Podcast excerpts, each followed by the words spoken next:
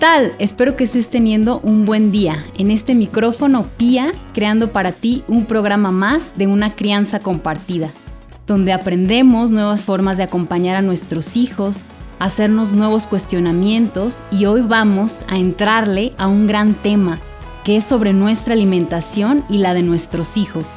Espero que esto te ayude para tener una vida con más salud y para ello traemos a una gran invitada. Quédate que se pondrá revelador.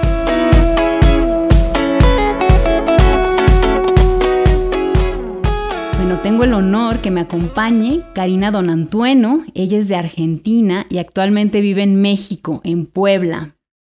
¿Cómo estás, Cari? Hola, Pía, ¿cómo estás? Muchas gracias por la invitación. Es un honor para mí estar acá contigo. Muchas gracias para nosotros también.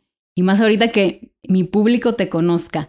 Bueno, te presento, si me hace falta algo, tú lo completas. Ella es arteterapeuta gestalt, también es, está en lado de la biografía humana, que es donde nos conocimos, es artista plástica y directora de cine, y con esto crea la bioarteterapia, que es un método de autodescubrimiento para reencontrarse con el propio ser esencial, o sea que haces un mix de bioarteterapia, ¿cierto? Sí, básicamente los dos pilares más fuertes para bioarteterapia serían la biografía humana de Laura Goodman y eh, el arte terapia Gestalt, ¿no? Hay una combinación de ambos lenguajes. Pero también es cierto que he ido estudiando un montón de cosas más por ahí autodidactas que, bueno, las voy incorporando y también básicamente es mi propia experiencia personal, ¿no? Donde llevo ya más de 30 años de terapias y de buscar y de indagar en mí, y de, bueno, de sanar. Entonces, bueno, todo eso también es un aprendizaje inmenso que lo, lo puse en, este, en esta metodología, ¿no? Bioarteterapia. Sí, magnífico, ¿no? Cómo la experiencia nos hace eh, llamar a otros a, a, descubrir sus propios caminos, ¿no? Y me gustaría abrir con esta frase que dice, los malos hábitos alimentarios de tus hijos suelen ser el reflejo de tus malos hábitos alimentarios. Si tú cambias tu manera de comer, ellos también lo harán, especialmente cuando aún son pequeños. Hazlo por ti, por tus hijos, por tus nietos. Entonces es cierto, ¿no? Que si aprendes de tu alimentación, tu propia alimentación, vamos a saber cómo alimentar a nuestros hijos, ¿no? Porque acá en México tenemos grandes problemas de, de obesidad. Eh, nada más para un poquito, para darnos un panorama general, en los adultos, 8 de cada 10 tienen sobrepeso y estamos a segundo lugar a nivel mundial. Pero esta cifra todavía es peor. México ocupa el primer lugar mundial en obesidad infantil. Es un problema que está presente en la infancia, en la adolescencia, pero también en edades más pequeñas, antes de que entren a la escuela, ¿no? Entonces a mí esto se me hace súper alarmante, cómo vamos, ¿no? En, en el mundo comiendo mal, ¿no? Y que quisiera preguntarte, ¿qué es un mal hábito? Eh, ¿Por qué llegamos a esto? Mm. Bueno, hay eh, el tema de la comida es, es inmenso porque hay, hay de todo, ¿no? Eh, la obesidad en sí misma, yo trabajé muchos años en la, en la clínica del doctor Cormillot en Buenos Aires, que es alguien que allá se dedicó mucho a trabajar socialmente, ¿no? Con, con qué es alimentarse bien saludable, porque a veces hay también creencias respecto a lo que, a lo que uno ¿no? interpreta por saludable o buenos hábitos. Y bueno, y ahí lo que aprendí es que la obesidad es, es una enfermedad, ¿no? O sea, si bien hay una, un factor emocional, que es el que yo más que nada trabajo, eh, hay también un problema físico. Ahora, este problema físico eh, tiene múltiples factores. Hay factores culturales, hay factores eh, genéticos, hay factores, como bien decías, ambientales, ¿no? Pero a medida que yo fui como avanzando y, como alejándome un poco de las ideas de este doctor, porque empecé a, como te digo, siempre voy buscando mi propio caminito, porque este ha sido un tema personal en mí. O sea, yo he trabajado con mi propia obesidad, y me he recuperado, como dicen, como dicen en Argentina, ¿no? Obeso recuperado, es decir, que puede controlar su enfermedad, pero yo me di cuenta que en realidad toda enfermedad, no solo la obesidad, tiene algo previo, que es nuestros, nuestros hábitos, nuestras conductas alimenticias, ¿no? en donde creemos que comemos saludable cuando en realidad estamos intoxicando permanentemente el cuerpo. Y ahí es donde el, el físico, ¿no? la parte física de la obesidad empieza como a manifestarse. Eh, y bueno, y también están los factores emocionales, como bien decía. Hay un montón de emociones no atendidas, no satisfechas, eh, no reconocidas a veces siquiera, que entonces como nuestro cuerpo es tan sabio, nos, nos avisa con mensajes. Entonces lo que se nos antoja muchas veces tiene que ver con esa emoción no atendida y el cuerpo como para calmar o calmarnos, como una especie de adicción, eh, nos pide dulce, por ejemplo, ¿no? Pero en realidad hay una, hay una emoción que no está satisfecha, que no está atendida, que no, o un conflicto en ese aspecto que no está consciente, ¿no? O que no se está trabajando. Ok, sí, buenísimo. Y por ejemplo, ¿qué emoción no atendida podríamos tener? Porque yo he escuchado mucho, es que cuando me siento solo, eh, me como un chocolate, ¿no? O cuando, eh, no sé, me despierto, tengo muchísima hambre, ¿no? Y, son otras señales que nuestro cuerpo nos está mandando y nosotros las malentendemos, ¿cierto? Claro, yo diría que la gran mayoría de nosotros, no todos, pero la gran mayoría, no tenemos hambre de verdad. Nunca llegamos a sentir hambre, lo que es hambre fisiológico, ¿no? Porque siempre hay comida disponible, aunque sea mala calidad, aunque, aunque por ahí coma pocas veces al día, pero en realidad siempre tenemos comida, ¿no? O sea, hay personas que sí sufren hambre y, desnutrición, pero no es el caso de la gran mayoría. Entonces, todas esas ganas de comer, en general, a veces puede ser porque, bueno, por hábito, porque yo como todos los días al mediodía y a la noche, entonces ya mi cuerpo a esa hora quiere comer, ¿no? O, mi, o mi cultura, ¿no? Porque a esa hora nos sentamos a la mesa y se comparte un momento, entonces yo ya, mi cerebro ya lo asocia, ¿no? Como que, bueno, este es, este es un horario, estamos en una mesa, estamos con amigos y hay que comer, ¿no? O sea, no, no se puede hacer otra cosa. son como asociaciones, son como circuitos, ¿no? Que se van armando en nuestro cerebro donde se asocian ciertos hábitos con, con la comida e inclusive ciertos sabores con ciertos momentos, ¿no? Muchas veces dicen, bueno, después de comer siempre me dan ganas de algo dulce, el, cuerpo me lo pide. No es el cuerpo, es la cabeza, ¿no? Es, es, ese hábito o esa costumbre o esos circuitos neuronales que se arman. Y, y, me decías que, ¿cómo era bien la pregunta? Porque me, me, me, desvié. Sí, que en ciertos momentos, no sé, por ejemplo, cuando sentimos soledad, comemos o Así, eh, o sea, como la emoción o qué emociones hay referente a la comida, ligado, ¿no? A la comida. A la comida, exacto. Claro, eh, por ejemplo, en la Gestalt se trabajan con, cinco emociones básicas, que sería la matea, ¿no? La, eh, el miedo, el afecto, la tristeza, el enojo y em, afecto y la alegría, ¿no? Entonces, esas como como que son las cinco emociones básicas y de ahí se desprenden todas las demás. Por ejemplo, del miedo puede estar la angustia, eh, el pánico, el terror, ¿no? Como de, menos a más. Lo mismo el afecto sería el amor, ¿no? El amor incondicional, eh, bueno, la ternura, el cariño. Bueno, entonces de esas emociones se van desprendiendo todas. Por ejemplo, una emoción, como bien decías, puede ser el aburrimiento, ¿no? Estoy aburrida pero en realidad ese aburrimiento tiene que ver con una emoción siempre. ¿Cuál de esas cinco emociones está ligada a ese aburrimiento? Y en función de que, y aparte, ¿qué pasa? Cuando estoy aburrida, no todos comemos lo mismo. Unos están aburridos pero, y quieren algo dulce. Otros están aburridos y quieren pan. O quieren, bueno, pan en Argentina no es dulce, es el pan salado, ¿no? O quieren pizza. O quieren comida chatarra, ¿no? Entonces, en realidad, eh, el aburrimiento es como una, una sensación que tengo, pero la emoción que se esconde detrás de eso es donde ahí el antojo me puede traer algo de información, muchas veces. Ok, interesante. ¿Y esto crees que vaya desde la infancia? O sea, porque decimos, bueno, voy a tomar un curso para saber alimentar bien a mi bebé, el baby led weaning o papilla o lo que haya elegido troceado, ¿no?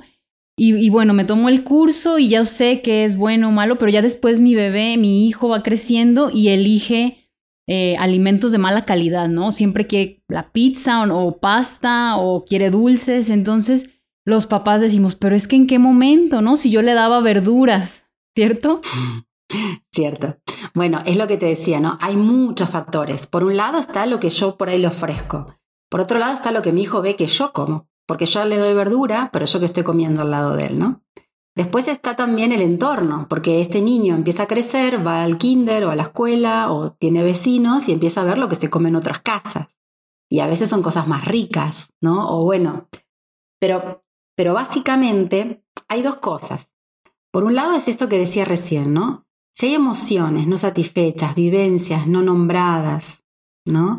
Eh, si hay eh, poca conciencia de lo que a este niño de verdad le pasa y esa mamá no lo puede acompañar y no le puede nombrar y no le puede ordenar todo ese mundo emocional, muy probablemente este niño va a empezar a necesitar ¿no? este tipo de comidas o de sustancias que hay en la comida que nos generan como esa sensación de bienestar.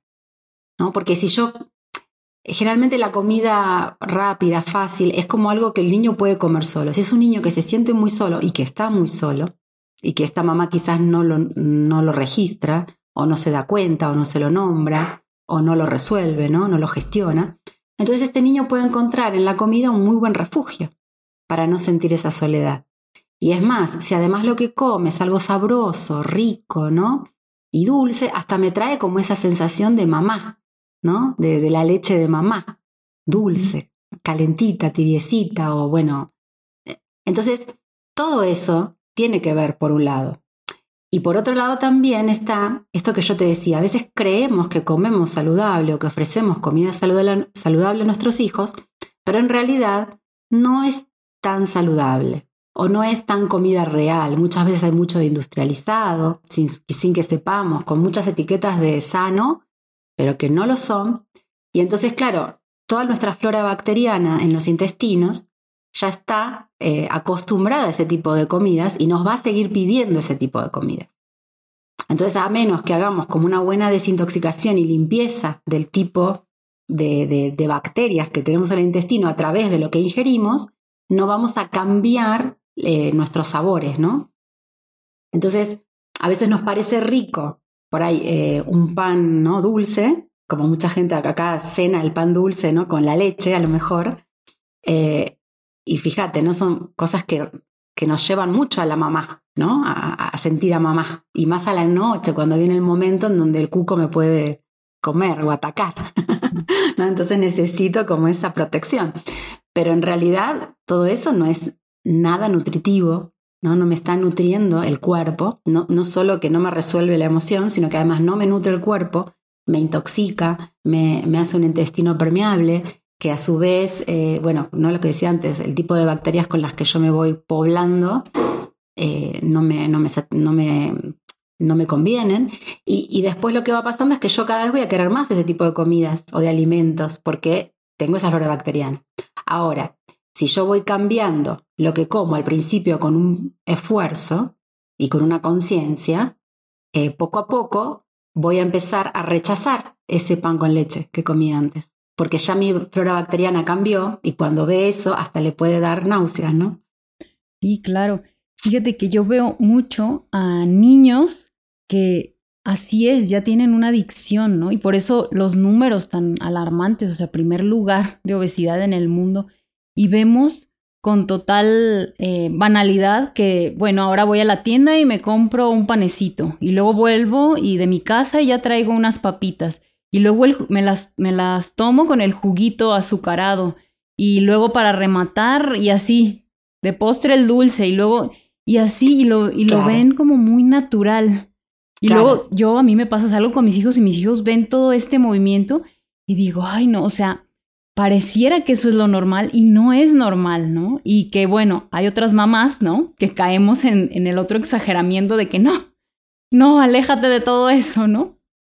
Pero sí. estamos, o sea, yo me siento ahí en una estira y afloja que digo, bueno, es que eso, ¿cómo les digo que no es bueno y que eso enferma, ¿no? Y hace mal al cuerpo y ven que los niños así relajadamente traen todas esas cosas. Entonces, es un llamado como a mirar que que son cosas que realmente dañan la salud y por eso salen así estas cifras tan alarmantes, porque están además en soledad, eh, las mamás no ponen atención a, lo que los hijos, sus hijos están llevando a la boca, ¿no?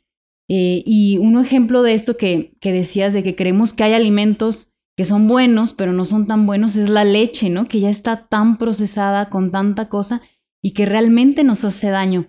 En mi experiencia, yo cuando supe esto de la, de la leche, yo padecía mucho de alergia y era mi vida llena de mocos y cuando mis hijos estaban chiquitos que los empecé a alimentar y bueno, también de, de la lactancia, padecíamos mucho de mocos, ¿no? Andábamos con moco, moco.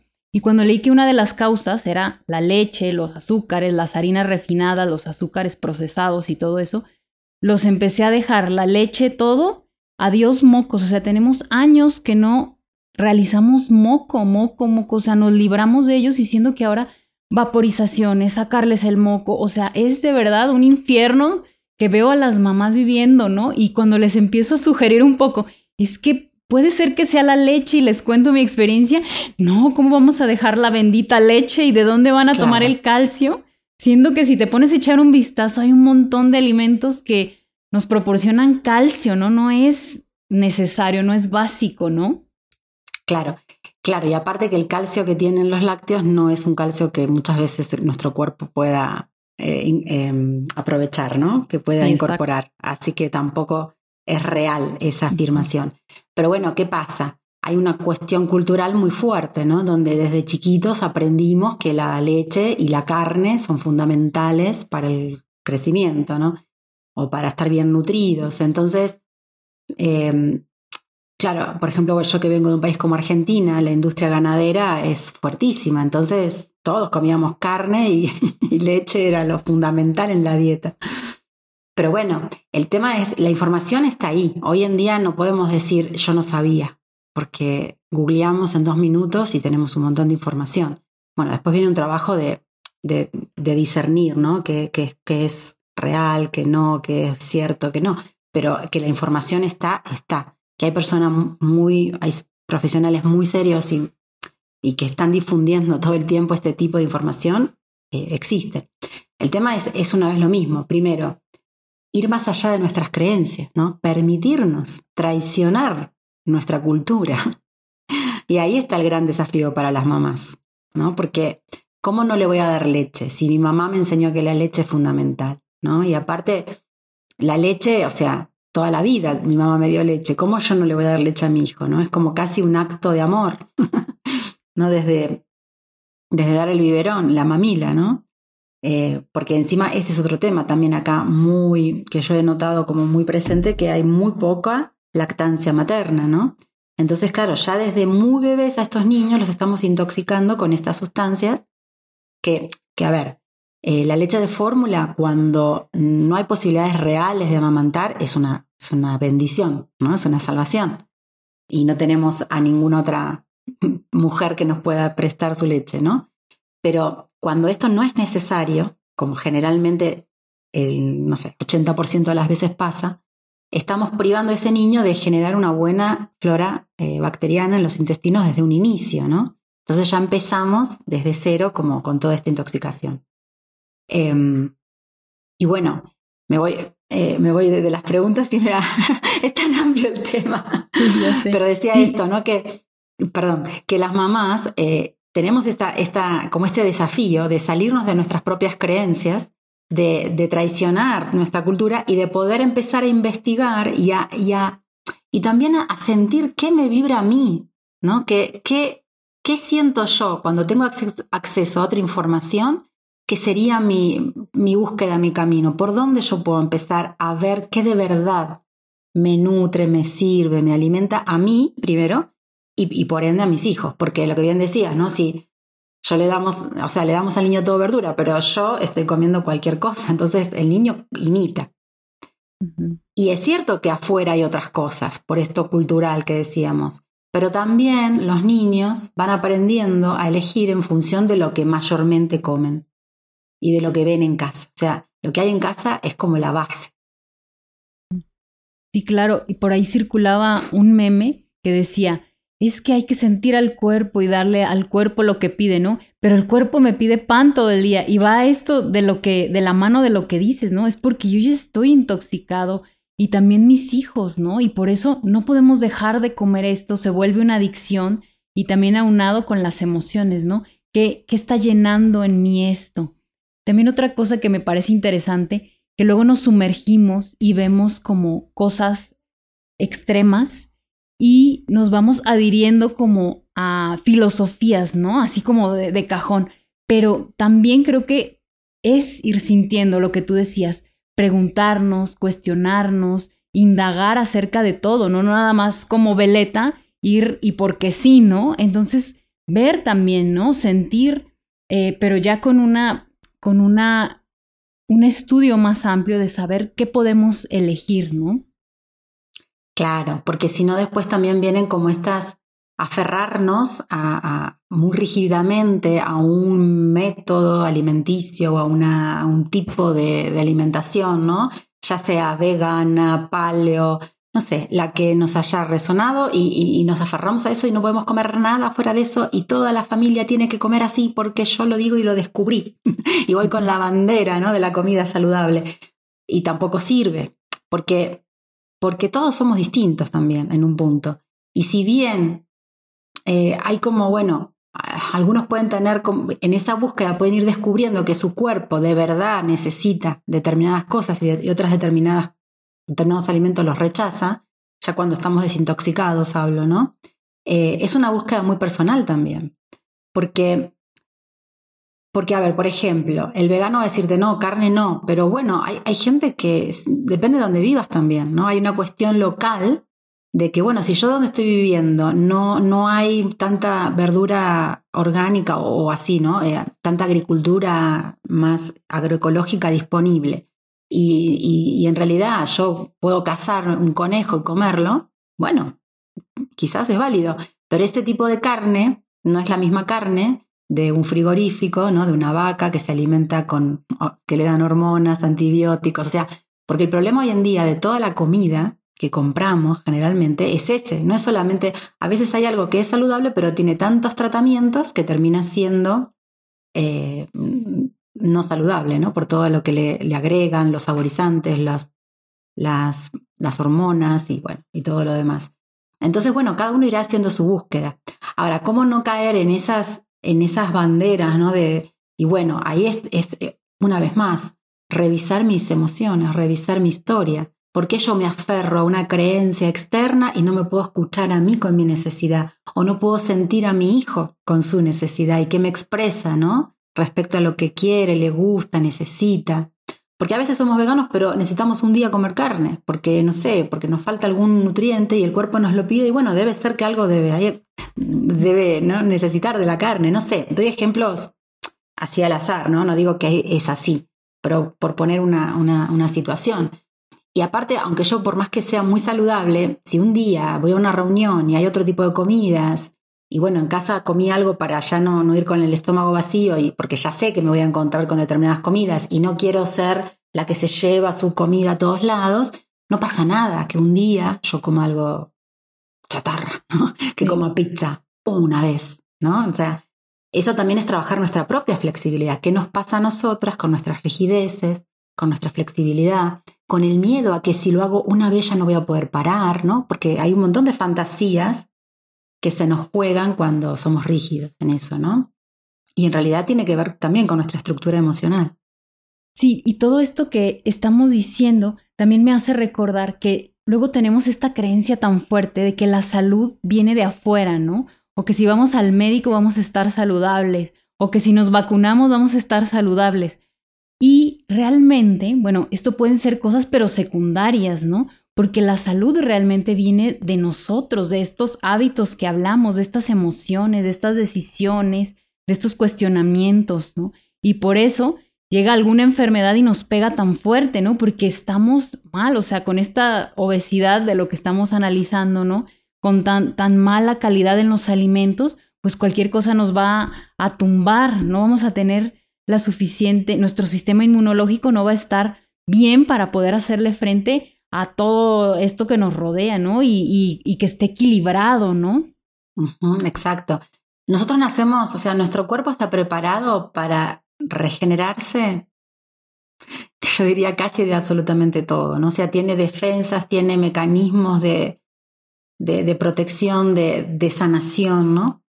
eso está. Ahora, si nosotros lo estamos al cuerpo todo el tiempo, como bien decíamos, intoxicando o invadiendo con sustancias que no son adecuadas, claro, el cuerpo se la pasa trabajando en limpiar, limpiar, limpiar y, pierde como energía o capacidad para después protegernos de otras cosas, ¿no? Cuando llega el momento de, de eso que ingresa a nosotros, que hay que ver si es algo que ingresa, ¿no? Pero bueno, suponiendo que fuera algo externo que ingresa y nos enferma, entonces el cuerpo ya no, no, tiene resto para también defendernos de eso, porque nos está defendiendo todos los días de lo que, de lo que comemos, justamente.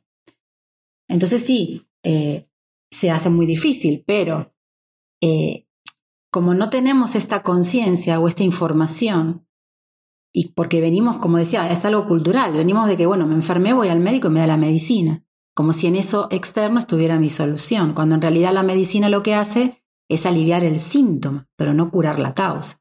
Entonces quizás no tengo más ese síntoma, pero esa causa después aflora en otro síntoma, o en el mismo, a veces redoblado, ¿no? Entonces sí, esto es, es gravísimo, porque acá, eh, y es una vez más, ¿no? Empezar a traicionar todas las creencias que yo tenía respecto a la medicina, respecto a lo que es la salud, respecto a lo que es la enfermedad. Sí, sí, entender básicamente que la cuando hacemos una enfermedad es un lenguaje, ¿no? Que también habla de nuestras emociones, de nuestra historia, de, de todo, ¿no? No nada más es enfermedad separada de, de, nosotros, ah, tengo acá y está desligado de todo lo demás, ¿no? Todo es un conjunto y entenderlo así. Y también me gustaría tocar el tema acerca de estos trastornos alimenticios que que bueno, pareciera que, que no se dan tanto a lo mejor porque no es, no es como una estadística muy fuerte como esto de la obesidad, que bueno, se puede notar más, ¿no? Que es esto de la bulimia y la anorexia, que es súper común, ¿sí? Y puede ser que a lo mejor escuchando esto recordemos que a lo mejor tuvimos, ¿no? En nuestra adolescencia cesó, a ratos otra vez como que nos vuelve o la seguimos, ¿no? Y que tiene que ver más con esto, todo esto, ¿no? Nuestra forma de comer, eh, las emociones, y que luego nada más que quieren o queremos tratarla en el plano de controlar lo que comemos, ¿no? Siendo que no es nada más eso, ¿no? Que viene más de, más allá, que es lo que nos vienes platicando. Exacto. Y, y, acá viene la distinción que hacías, ¿no? Porque comer mal, no solamente comemos mal cuando tenemos sobrepeso u obesidad. En realidad, eh, podemos tener un cuerpo armonioso y estar comiendo muy mal también.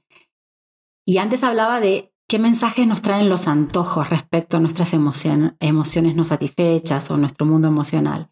Pero la forma en que comemos también nos trae mucha información ¿no? de este mundo emocional. Bien como decías, yo puedo comer teniendo atracones y después para compensar tengo periodos de ayunos, ¿no? O más bien soy de rechazar la comida y si bien no llego a la anorexia, pero tengo un pulso anoréxico, ¿no? Eh, con respecto a la comida y con respecto a los vínculos también, porque ¿qué pasa? Eh, la comida, el vínculo que establecemos con la comida tiene que ver con el vínculo que establecemos con la vida. Como la forma que tenemos de comer tiene que ver mucho con la forma en que nos vinculamos en general. ¿Y por qué? Porque la comida simbólicamente, emocionalmente, afectivamente, simboliza mucho nuestra mamá. Cuando nosotros nacemos y lo único que conocemos es que hay una mamá, que sabemos que existe porque estuvimos ahí, la sentíamos, la escuchábamos, y esperamos ser recibidos por esta mamá, sabemos que esta mamá nos va a cuidar y nos va a alimentar y nos va a nutrir física y emocionalmente. Eso es biológico, lo sabemos, ¿no? Entonces, ahí se va armando también un vínculo con esta mamá. Y ese vínculo que se establezca con esta mamá, que a veces nosotras, claro, como mamás tenemos las mejores intenciones, pero no siempre estamos como disponibles para las necesidades reales de ese bebé, ¿no? Entonces, en la medida que ese bebé va sintiendo este vínculo, es como va a aprender qué, es el, el amor, ¿no? ¿Qué es la nutrición? ¿Qué es el alimento? Y después eso lo va también a, eh, manifestar en su vínculo con la comida y en los demás vínculos, porque el primer vínculo amoroso que tenemos en la vida es, con mamá. Y y a, partir de ahí vamos a aprender a vincularnos con los demás. Y eso también se va a reflejar en nuestra forma de comer. Si yo tengo atracones y siento que la comida me gana y que no puedo cuando está ahí, ¿no? Que no puedo decir que no, seguramente voy a tener vínculos amorosos o de, o de amistades o, ¿no? con, el otro en donde siento que el otro me invade, me arrasa, eh, ¿no? me gana o yo no puedo poner límites, no puedo decir que no. Y al revés, si yo rechazo un poco la comida o agarro muy poquito y, y ya después no tengo hambre y y es como que tengo una cierta eh, tacañería, ¿no? Como, como bueno, muy, muy poquito, me agarro poquito, necesito poquito, merezco poquito, seguramente voy a sentir eso en la vida en general, ¿no? Donde voy a poder poner un buen límite al otro, ¿no? De dejarlo bien afuera de mi mundo emocional y, y, voy a creer que necesito muy poco, que con poco me arreglo, que no puedo darme mucho y gastar mucho y, ¿no? Estoy dando como ejemplos muy amplios, pero tiene mucho que ver con eso también. Sí, claro, estos son como generalidades, no podemos como decir, ah, esto me pasa a mí, sino que cada uno, si tenemos algún pulso o tenemos alguna relación con la comida que no estemos satisfechos, tenemos que analizar qué nos pasa a cada uno con eso, ver nuestra propia historia. Y para esto también Cari nos ofrece un curso que se llama Comes lo que sientes es así y acá es una oportunidad, me parece a mí, yo lo he leído, lo he visto, y me parece una oportunidad para poder sanar esa relación con la comida, para poder entender por qué o por qué no dejamos de comer, o por qué somos exagerados, o por qué tenemos momentos de atracones, o por qué no podemos dejar el chocolate, o tenemos ciertas adicciones, o por qué mis hijos no pueden comer bien creyendo que están fuera de lo que yo como, ¿no? Entonces, a ver, cuéntanos de qué se trata este curso. Bueno, yo creo que este es un curso, como decía antes, no es solamente para bajar de peso, en realidad es para entender mi vínculo ¿no? con la comida y con la vida. Cuando la comida es más que comida y ya eh, empieza a tener un rol así como de una necesidad para calmarme, para no estar aburrida, para cuando estoy ansiosa, para, ¿no? Si, yo empiezo a detectar que en realidad como para tapar o evadirme a veces de lo que siento o de lo que me pasa, ¿no? Eh, en este curso vamos a encontrar como muchas pistas, como decía antes, ¿no? Por un lado, los antojos nos va dando mensajes sobre qué es eso que siento y que no estoy atendiendo, o qué es eso que no quiero darme cuenta que estoy sintiendo y que tapo comiendo, ¿no? Por otro lado, la forma de comer también nos va a dar pistas sobre cuáles son eh, por ahí las características de, de, nuestro, de, nuestra personalidad o de nuestro carácter que necesitamos abordar y, resolver, ¿no? Cuando a veces hablamos, bueno, en la biografía humana hablamos mucho del personaje, ¿no? Eh, que adoptamos un personaje según las vivencias que hemos tenido en la infancia. Es decir, salimos al mundo con una máscara, pero no con, con toda la totalidad de nuestro ser. Entonces, desde esa máscara con la que yo salgo al mundo, eh, voy a, creer que, que, no puedo decir que no, que, el otro, tengo que estar satisfaciendo al otro, ¿no? Quizás en un posible eh, personaje. Y entonces eso mismo me pasa con la comida, ¿no? No puedo tener un límite, no puedo sentir cuando estoy satisfecho, sigo comiendo, o creo que no voy a poder dejar de comer determinada cosa y que, me, y que y si me falta eso, ¿no? Me agarra una, una ansiedad y una, como una, cuando uno deja una droga, ¿no? Que tiene esos días de, abstinencia y, cree que no va a poder, ¿no? Y que va a enloquecer. Bueno, es trabajar todo eso. Que si bien hay, es real que hay un, hay un periodo de abstinencia de, ciertas, de ciertos alimentos, eh, pero eso no quiere decir que yo no lo pueda sobrellevar, que me vaya a morir realmente, ¿no? O que vaya a ser terrible, o que nunca más voy a poder, eh, o que no voy a poder dejar de comer algo, o que comer saludable implica que nunca más tenga que comer algo, ¿no? O sea, las dos cosas que decíamos, ¿no?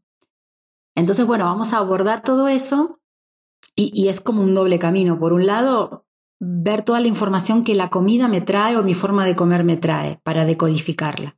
Y por otro lado, ir indagando en mi historia personal qué me pasó, ¿no? Que llegué a este vínculo con la comida y con la vida, ¿no? ¿Qué, qué, qué fue lo que yo sentía y nadie validó y nadie nombró y ni siquiera yo misma sé o recuerdo de mí misma, eh, que fueron formando esta personalidad o esta máscara o este personaje que hoy soy y que se, se cree un montón de cosas que, que en realidad son ciertas parcialmente, ¿no? Que hay muchas más potencialidades, eh, no sé, aspectos míos no explorados, eh, recursos, herramientas de las que yo dispongo y que no me enteré porque me aferré solo a una faceta mía, ¿no?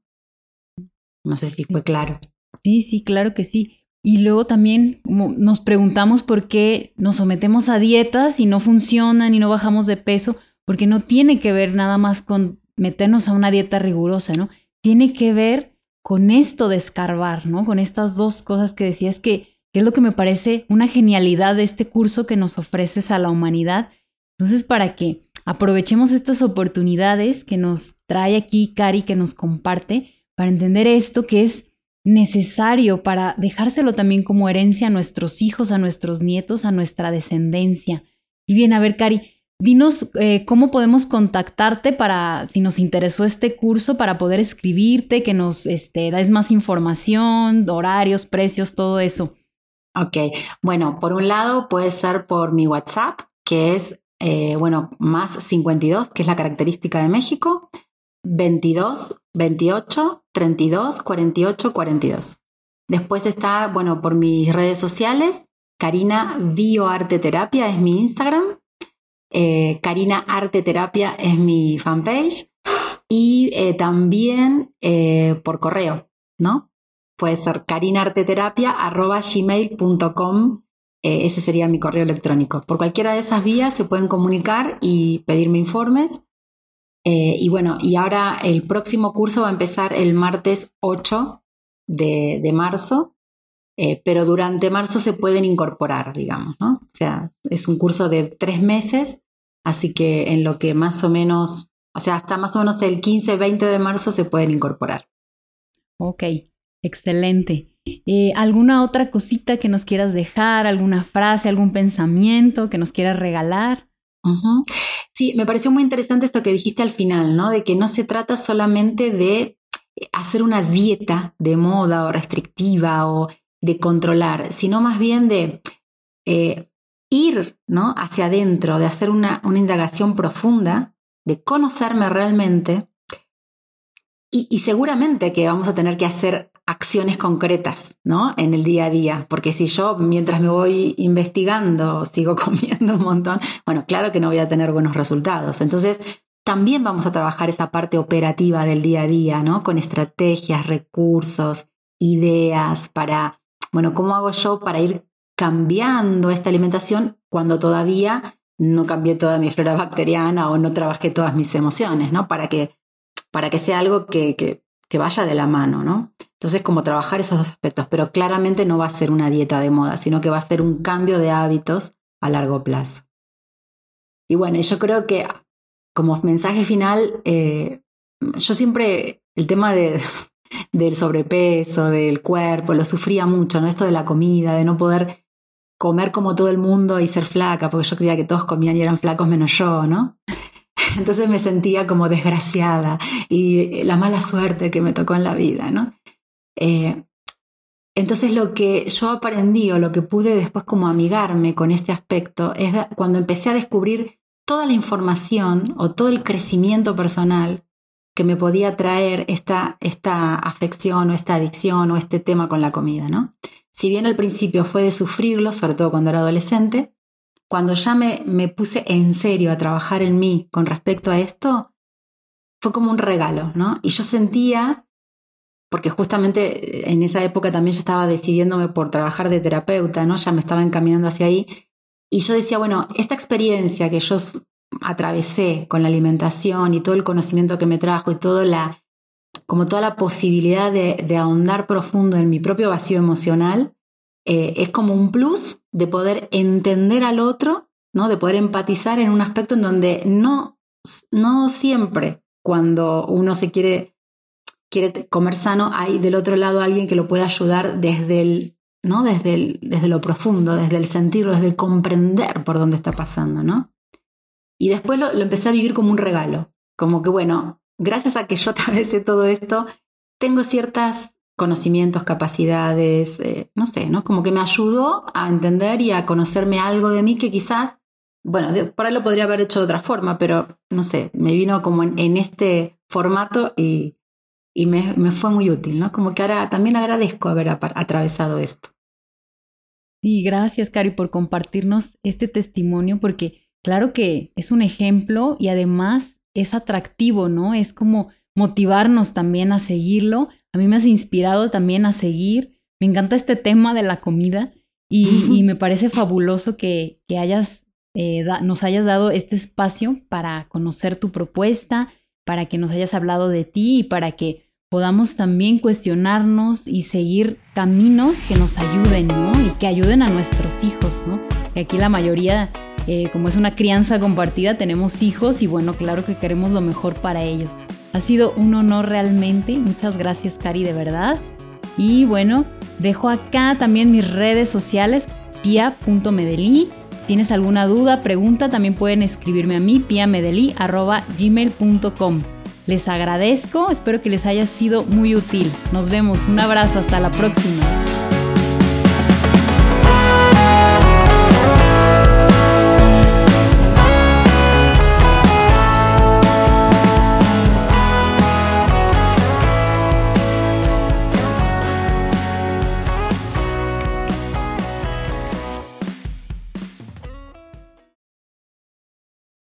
Interrumpo muy brevemente tu podcast favorito para preguntarte si ya estás listo para esta cuaresma. O si estás escuchando esto y ya es cuaresma, ¿qué estás haciendo para vivir una cuaresma que te santifique? En Juan Diego Network tenemos ocho retos, sí, ocho retos diarios que te pueden ayudar a día a día trabajar un poquito en ti mismo. Te recomiendo muchísimo, te pudiera explicar cada uno de ellos, pero ya quiero que escuches tu podcast, entonces simplemente te voy a decir que tenemos retos para todo. Si quieres trabajar en la hombría y eres hombre, si quieres trabajar en la feminidad y eres mujer, si quieres trabajar en la crianza que das a tus hijos, si quieres trabajar en tu nutrición y en tu bienestar, si quieres trabajar en tu vida ordinaria y trabajo, en tu propósito general, si quieres trabajar también en tu espiritualidad también y cómo descubres y te comunicas con Dios, en fin, hay para todo, incluso hay uno para niños. Entra a los show notes de este podcast y regístrate a alguno de los retos para que puedas vivir esta cuaresma al máximo.